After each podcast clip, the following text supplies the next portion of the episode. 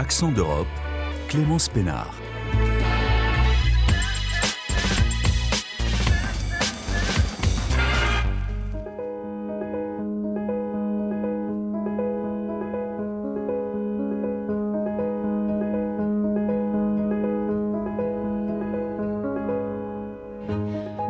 À toutes et à tous. La Pologne continue de s'investir pour son voisin ukrainien. Depuis le début de la guerre, le pays se démène pour soutenir l'Ukraine avec près d'un million et demi d'exilés enregistrés sur son territoire. C'est le premier pays d'accueil des réfugiés. Et la Pologne veut maintenant s'occuper des enfants ukrainiens enlevés par la Russie. Martin Chabal. La Pologne et la Commission européenne espèrent collecter des preuves de ce qui est arrivé à ces enfants. Les associations qui travaillent sur ce sujet estiment qu'ils sont près de 10 000 à avoir été enlevés par la Russie depuis le début de l'invasion. Ils viennent des régions occupées ou des territoires attaqués au début de la guerre. Enlevés, ils sont ensuite confiés à des familles d'accueil ou même adoptés. Pour la plupart, ces enfants deviennent russes et entrent dans un processus qu'on pourrait appeler de désukrainisation. Vladimir Poutine a d'ailleurs signé un décret en mai dernier pour faciliter l'octroi de la citoyenneté russe aux orphelins et aux enfants privés de leurs parents, notamment à cause de la guerre. C'est en récoltant des témoignages ou des données en libre service côté russe que la Pologne et la Commission européenne espèrent retrouver la trace de ces enfants. S'ils arrivent à récolter ces preuves, ils pourraient poursuivre la Russie pour crimes de guerre, voire crimes contre l'humanité. Selon la Convention pour la prévention et la répression du crime de génocide, le transfert forcé des enfants est considéré comme l'un des principaux signes de ce genre de crime.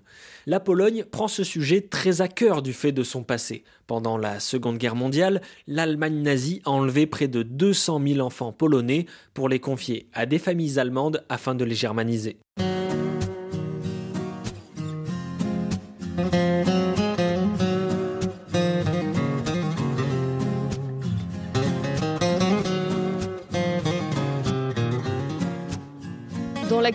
Aussi, l'inflation qui inquiète en Europe. En Grèce, en 2022, elle a atteint 9,3%, une moyenne propulsée en particulier par la montée des prix de l'énergie. En un an, le coût de l'électricité a ainsi augmenté de 141%. Et cette flambée des prix frappe une économie déjà durement éprouvée. À Athènes, Joël Brunner.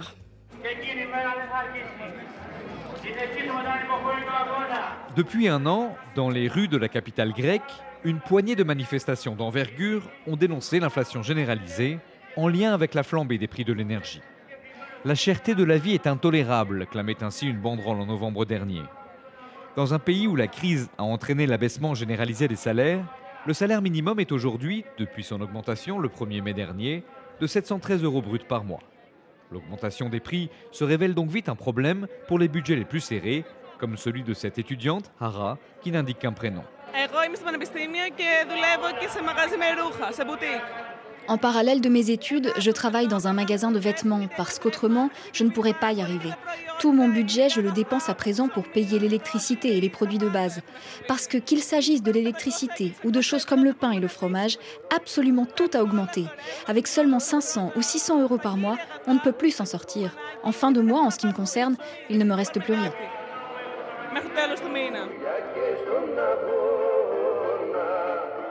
À l'autre bout de la pyramide des âges, les retraités aussi ressentent fortement les conséquences de l'inflation. La politique d'austérité a déjà mené les pensions grecques à fondre en moyenne de 20 à 40% au cours de la décennie précédente. Yanis Terzis, 74 ans, perçoit quelques 700 euros mensuels et enrage en particulier contre l'envolée des prix de l'électricité, devenue l'une des plus chères d'Europe. Nous avons travaillé durant de nombreuses années, 40, 45 ans, mais malheureusement nos ressources diminuent parce que l'inflation monte en flèche. Cette tendance se répercute sur toutes sortes de produits de consommation courante qui ont nettement augmenté.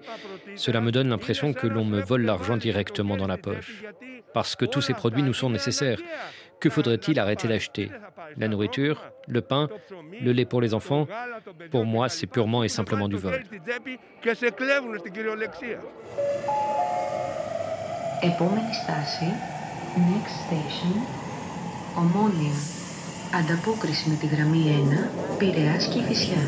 À quelques kilomètres d'Athènes, près de l'aéroport, l'auteur et peintre Yanis Profis, octogénaire, confirme les difficultés particulières du statut de retraité en Grèce.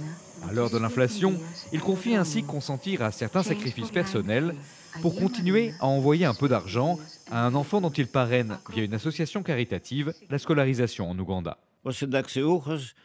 Le retraité compte jusqu'au dernier centime. Il passe son temps à calculer ce qu'il va dépenser parce que l'argent qu'on touche est limité, nos retraites sont basses.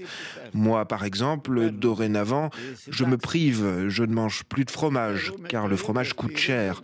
Enfin, il m'arrive quand même parfois d'en prendre un peu du fromage, mais un tout petit peu. Il n'y a pas que sur les factures d'électricité et dans les étals des supermarchés que l'inflation se perçoit. Kostas Tsiros, qui travaille pour une compagnie aérienne, en a récemment fait l'expérience avec sa banque, auprès de laquelle il avait souscrit il y a 15 ans un emprunt à taux variable. Attablé dans un café athénien qu'il aime fréquenter, le quadragénaire raconte. Six months ago, uh, I received a letter from the bank il y a six mois, j'ai reçu une première lettre de la part de la banque. Cette lettre m'informait que le taux d'intérêt de mon prêt passait de 1,60% à un peu plus de 2%. Deux mois plus tard, je reçois une seconde lettre. On m'informe que le nouveau taux d'intérêt s'élève maintenant à presque 3%. Deux autres mois passent, puis rebelote, nouvelle lettre et nouvelle augmentation à plus de 3% cette fois. Enfin, dernièrement, j'ai reçu une quatrième et dernière lettre où le taux d'intérêt est passé d'environ 3% à 4,6%.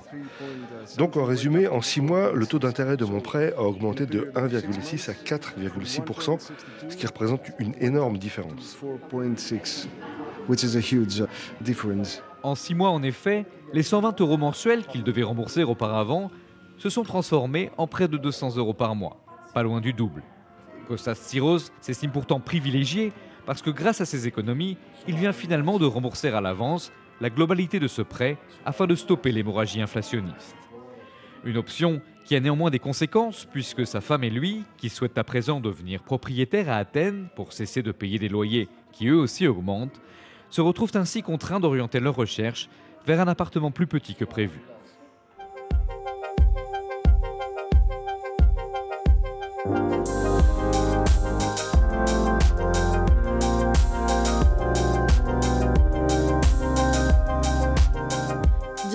L'Irlande du Nord à présent.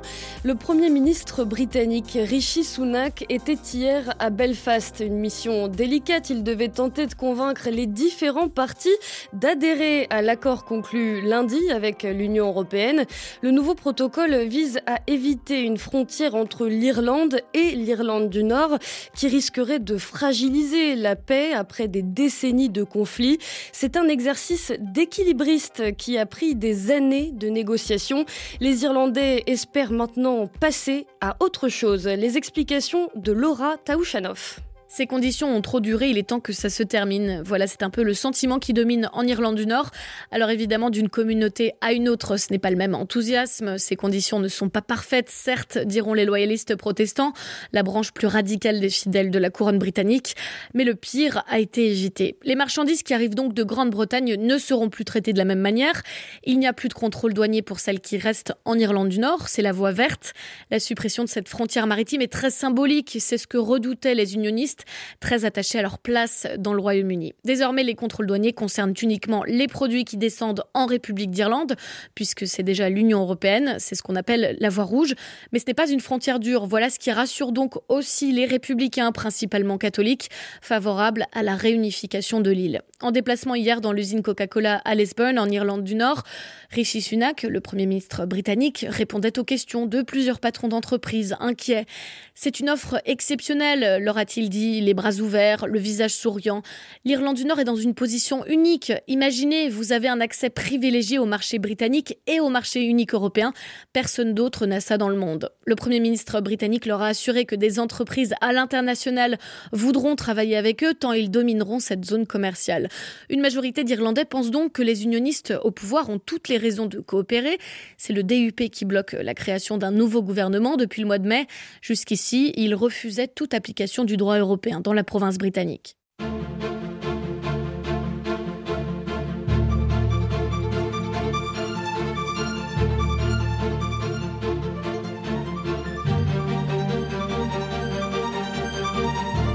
C'est une des premières plateformes sociales dédiées au deuil en France. Elle a été créée il y a un an par une Lilloise, un espace en ligne pour accompagner les proches endeuillés, aider les familles à mieux traverser cette épreuve si difficile. Lise Verbeck. L'idée de cette plateforme, qui s'appelle Alana, est née dans la tête de Marie Salmon, une Lilloise de 50 ans, lors du premier confinement de la crise Covid en 2020. J'ai moi, pendant ces trois mois euh, où on était tous enfermés, euh, perdu successivement deux oncles et une tante. Et donc ça a été une période où euh, ben, les enterrements ne pouvaient plus avoir lieu en physique, en tout cas en très petit comité, ce qui fait que ça ne nous a pas permis, en tant que famille, de nous réunir et euh, ben justement d'accompagner euh, les cousins, les cousines, les oncles et les tantes. Et euh, on a cherché des moyens pour le faire. On a cherché des moyens pour, bah, pour témoigner justement notre présence, nos pensées. Donc on a monté des groupes WhatsApp. Mais je me suis vraiment rendu compte qu'il n'y avait pas un seul service qui était satisfaisant. Cette spécialiste du marketing qui a travaillé dans de grosses entreprises, textile, ameublement, fleuriste en ligne, quitte son emploi et décide de se lancer. J'avais l'envie et le besoin, parce que je l'avais vécu, de pouvoir fédérer des proches et une famille euh, autour de leurs défunts. Euh, et, bien sûr, après, en creusant sur le sujet, puisque ben, c'est vrai que de base, je ne viens pas du milieu du funéraire, je voulais apporter l'ensemble des services dont les familles ont besoin euh, bien sûr une seule plateforme et au même endroit. Sur Alana, les familles peuvent donc y trouver des modèles de faire-part de décès, des conseils sur l'organisation des obsèques, les démarches à réaliser suite à la mort d'un proche. Et elle permet aussi de créer un espace pour donner toutes les informations sur l'enterrement. Sandrine a perdu son père il y a quelques semaines. C'est la première fois qu'elle se retrouvait à devoir organiser des funérailles. Sur la page dédiée à son père sur la plateforme, elle a reçu des messages qui l'aident dans son deuil. Tous les témoignages qu'on a pu recevoir d'amis, de personnes qu'on connaissait ou même que je ne connaissais pas personnellement mais que mon père connaissait, euh, ça a été euh, de pouvoir le découvrir sous d'autres facettes, d'avoir des témoignages de personnes qui des fois me mettaient même euh, presque une demi-page d'une anecdote très particulière le caractérisant. Et euh, ce qui est également très sympa dans ces moments-là, si j'ose dire, c'est que bah, les personnes peuvent également déposer des petites vidéos ou des photos ou des choses comme ça. Donc j'ai pu découvrir des photos que je ne connaissais absolument pas, de moments partagés dans le cadre du travail ou dans le cadre de, périodes bien avant ma naissance ou des choses comme ça. Donc c'est également un lieu d'échange. Ça permet aussi d'avancer un petit peu euh, dans la période de, deuil, qui est forcément une période un petit peu difficile, et de rendre ça un petit peu moins glauque et moins triste du coup. Ce sont souvent les conseillers funéraires qui font découvrir Alana à leurs clients. C'était le cas pour Sandrine, c'est Vincent Léopold qui lui en a parlé. Pour le professionnel, cette plateforme numérique a aussi l'avantage d'inclure ceux qui ne peuvent pas assister aux cérémonies. Lorsqu'une famille n'a pas la possibilité de prendre la parole parce que trop dur pour elle, parce que trop d'émotions, on les enregistre avant les funérailles, ce qui leur permet euh, de ne pas suraccidenter le deuil, de ne pas euh, avoir de trac à la prise de parole. Après les obsèques, nous déposons sur l'espace Alana, dans l'espace de condoléances, les messages euh, lus par les, les familles, les textes, ce qui permet aux personnes qui n'étaient pas présentes de pouvoir partager euh, les témoignages, de pouvoir entendre les voix des familles des défunts. Pour les familles, la plateforme est gratuite. Son modèle économique s'appuie sur les professionnels du funéraire qui y adhèrent et payent une commission. Alana est utilisée dans toute la France, mais aussi dans une cinquantaine de pays, un outil précieux pour les expatriés.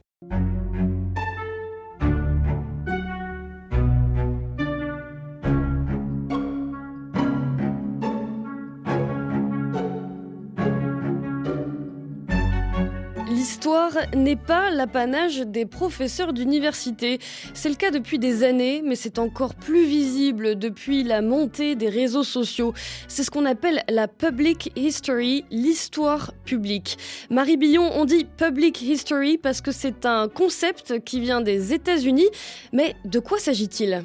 Alors, le terme a été créé en Amérique dans les années 70 quand, à cause des difficultés économiques, les historiens diplômés n'ont plus trouvé de poste dans les universités et ils ont donc cherché une autre manière de faire leur métier en dehors des campus. Alors, l'histoire publique, c'est de l'histoire, c'est important de le préciser, mais qui n'est pas uniquement destiné à la consommation des autres historiens. Ce qui change, c'est le destinataire et donc le format, l'emballage. Ces derniers temps, c'est sous forme de podcasts, de documentaires à la télévision, voire de docu-séries, moitié jouées, moitié commentées par des historiens sur les plateformes de streaming notamment.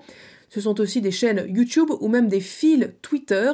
Mais l'histoire publique n'est pas nouvelle. On la trouve dans les musées, dans les lieux de patrimoine, sur les panneaux d'explication des châteaux et églises dans tous les pays.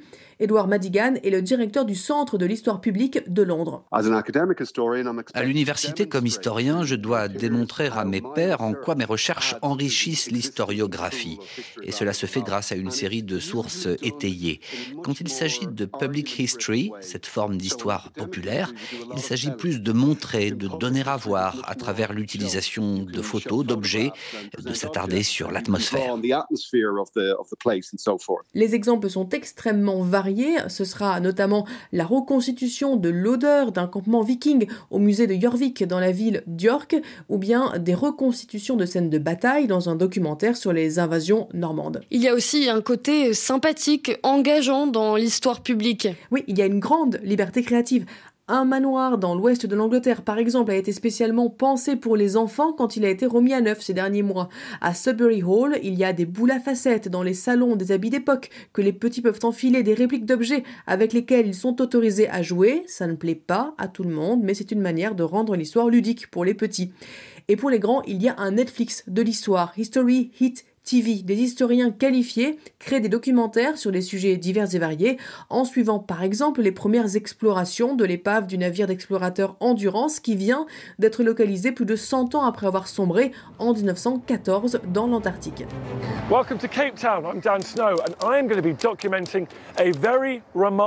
Et puis il y a les podcasts. Oh my god, that's really creepy. The coin. Sorry, I found that. Is it? I find it quite romantic. Sanding off someone's face to replace. C'est un extrait de You're Dead to Me. Vous êtes mort à mes yeux de Greg Jenner, qu'on entend d'ailleurs se présenter comme un historien public. Il mène une discussion sur des sujets aussi variés que la drague à l'ère géorgienne ou que la médecine chez les Romains avec deux invités un ou une historienne spécialisée dans le thème et un ou une humoriste qui n'y connaît pas forcément grand-chose mais qui justement apprend avec le public et saupoudre l'épisode de traits d'humour quand elle Will est surpris par une information par exemple. Oh Lydia, you fool! You absolute fool!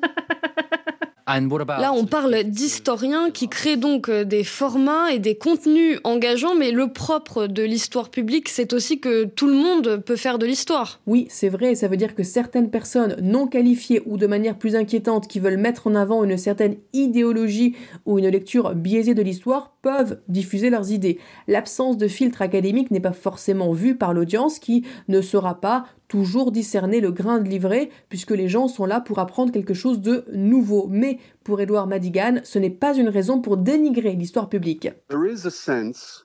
Les débats autour de l'histoire avec un grand H sont toujours positifs, même quand il y a du faux ou des propos offensants, voire dangereux. Tout cela fait avancer le débat.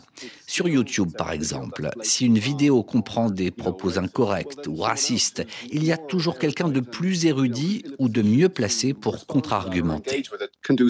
Mais ce qu'on oublie beaucoup au Royaume-Uni et ailleurs, c'est que l'histoire n'est jamais dite, écrite, racontée une fois pour toutes. Elle est passée en revue continuellement par les historiens qui questionnent les thèses de leurs prédécesseurs ou qui ont accès à de nouveaux outils scientifiques comme les techniques de datation, par exemple. L'histoire publique est là pour partager ces questionnements et inviter le public à se sentir concerné et à en retirer du plaisir. Votre chronique en un mot, Marie Billon, merci.